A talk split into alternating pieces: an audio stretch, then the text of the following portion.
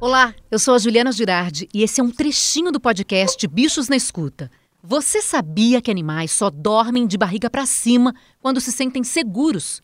Quem conta essa curiosidade é a nossa consultora veterinária Rita Erickson. Explica isso aí, Rita. Porque na natureza, se você fica com suas vísceras expostas, você vai ser o primeiro a ser jantado também, né?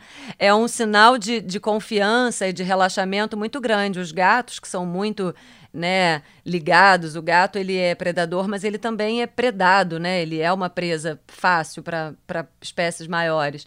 Você vê um gato dormindo de barriga para cima, você pode ter duas certezas: ele está bem relaxado e com calor porque a gente sabe que areja, né? Então eles deitam esparramados assim no chão frio, de preferência, os cachorros peludos como labradores e tal. Você vê que quando o cachorro está bem relaxado e gosta de carinho, ele vira de barriga e a maioria dos gatos odeia carinho na barriga, porque a barriga é um assunto sério. Tem é um sinal de submissão assim também, né? Sem sem entrar na na, no mito da dominância, que já caiu, essa história de que o cachorro quer nos dominar, é papapá, e que a gente tem que virar o cachorro de barriga para cima, nada disso, tudo isso já caiu por terra.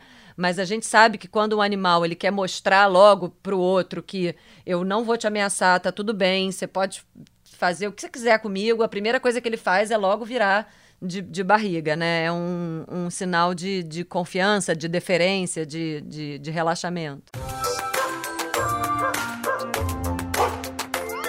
Aí, curtiu essa curiosidade? Esse quadro faz parte do nosso episódio sobre luto, que teve ainda a jornalista Maju Coutinho contando sua experiência com a cadela Lola e a Patrícia Alcoleia falando da cachorrinha Alê. Então corre lá e escuta o nosso episódio completo.